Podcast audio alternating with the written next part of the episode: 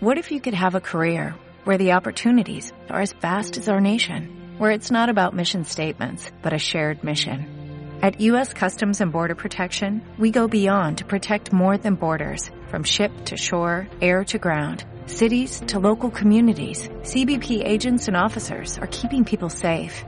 Join U.S. Customs and Border Protection and go beyond for something far greater than yourself. Learn more at cbp.gov/careers. Bienvenido, bienvenida a Efectividad. Aquí hablamos de efectividad al máximo, sin olvidar las cosas importantes de la vida. Y una de esas cosas importantes es pararse de vez en cuando, aunque sea un momentito, a reflexionar, a meditar, a ver qué es lo que sucede a nuestro alrededor.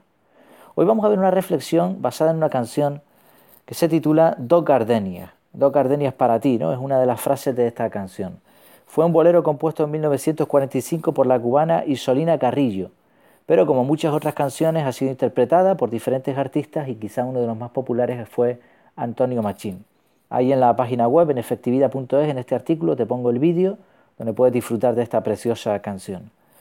Aparentemente esta canción es romántica y habla del amor, pero como en muchas otras ocasiones en la vida, cuando uno mira la letra pequeña descubre que hay trampa.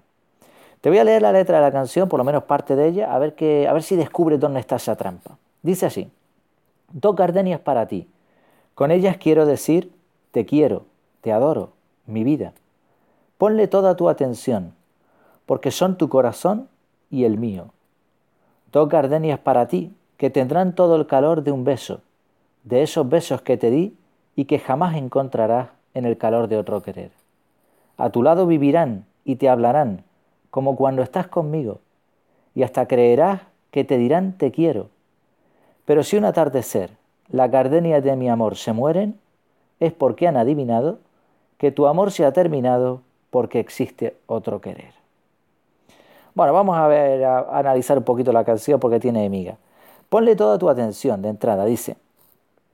Todo pinta muy bonito, aparentemente él o ella, porque no dice el, el sexo, el género de la persona que regala las flores, pero bueno, el que sea regala dos gardenias a su pareja. Estas gardenias, estas dos florecillas, simbolizan su amor o sus corazones. Pero ya de entrada hay una frase que aquí mosquea un poco. Dice, ponles toda tu atención. Cuando uno regala flores no es para que la otra persona se las quede mirando, ¿no? O sea, sí, a lo mejor se ponen un jarroncito y tal, pero se miran o se enseñan a otras personas, mira qué bonitas las flores que me ha regalado mi, pareja. Pero, eh, pero no se queda permanentemente mirándolas, no, no hay por qué. El caso es que las flores vivirán y te hablarán como si él o ella estuvieran presentes.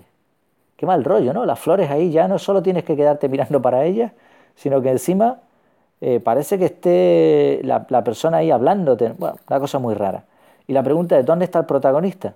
¿Por qué no le dice persona lo de te quiero? ¿Por qué están las flores ahí sustituyéndole? ¿Y qué pasa con esa amenaza velada de que eso no te lo dará el calor de otro querer? Bueno, todo cobra sentido cuando la canción dice lo que pasa con la cardenía.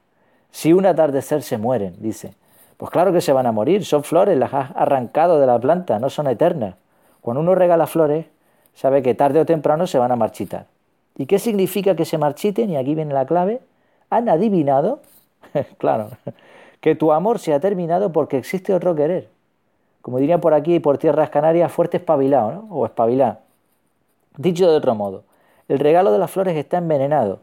Mucho amor y frases bonitas, pero ya se sabe de antemano que la otra persona va a ser infiel. Si es que el que regala las flores no lo ha sido ya y por eso estaban ahí observando y recordándole y diciéndole cosas, ¿no? Y, recordando sobre todo que, el mejor querer era el suyo, ¿no? Bueno, qué decepción de canción, ¿no? Vista así, por lo menos. A lo mejor estoy equivocado y el autor no tenía, tenía otra, otra visión, pero bueno, es lo que parece, por lo menos. ¿Y qué sacamos nosotros de esta canción, de la gardenia adivinadora? Bueno, porque hoy en día muchas personas utilizan una estrategia parecida a la de las gardenias, la estrategia del usar y tirar. No se diferencia entre necesidades y caprichos, se cortan flores, se regalan y mañana se tiran, no pasa nada, hay más. Y lo mismo con móviles, coches, casas. Ahora en, épocas navideñas, ¿no? cuando se, se escribió este artículo, no hace falta sino pasarse por los contenedores de basura para ver esta realidad y, para ver animales abandonados, por cierto, también, que cada vez se ven más. Pero el desprecio consumista no se queda ahí. Los hay que no solamente desechan mascotas, sino, como esconde la canción, relaciones. Relaciones que ayer eran fantásticas, que rebosaban amor. ¿Para qué esforzarse? ¿Para qué luchar por mantener ese amor? ¿Por qué tengo que, perdón, ¿por qué tengo que permanecer con alguien tanto tiempo? Las flores se marchitan y siempre habrá otro querer, ¿no? Pues no. Las gardenias no adivinan, ni besan, ni dicen te quiero. Eso lo hacemos las personas. Puede haber razones válidas para finalizar una relación, pero estoy convencido de que el amor puede permanecer si lo plantas con cariño, si lo riegas y lo cuidas todos los días. Y hay una frase que aparece aquí en una imagen muy bonita, que incluyo también en la página web, que dice, ¿cuál es la diferencia entre un te quiero y un te amo? Buda, bueno, se atribuye a Buda, habría que verlo, el que fuese lo dijo muy claro. Cuando te gusta una flor, solo la arrancas, pero cuando amas una flor, la cuidas y la riegas a diario. Quien entiende esto, entiende la vida. Qué bonito, ¿no? Bueno, ¿y tú? ¿Eres de los que regalan dos gardenias? Tú decides. Espero que te haya gustado este contenido, este pequeño, esta pequeña reflexión. Como sabes, en efectividad.es tienes un montón más y además los lunes se publican artículos relacionados directamente con técnicas de efectividad. Hasta que nos volvamos a ver virtualmente, claro está, que lo pases muy bien.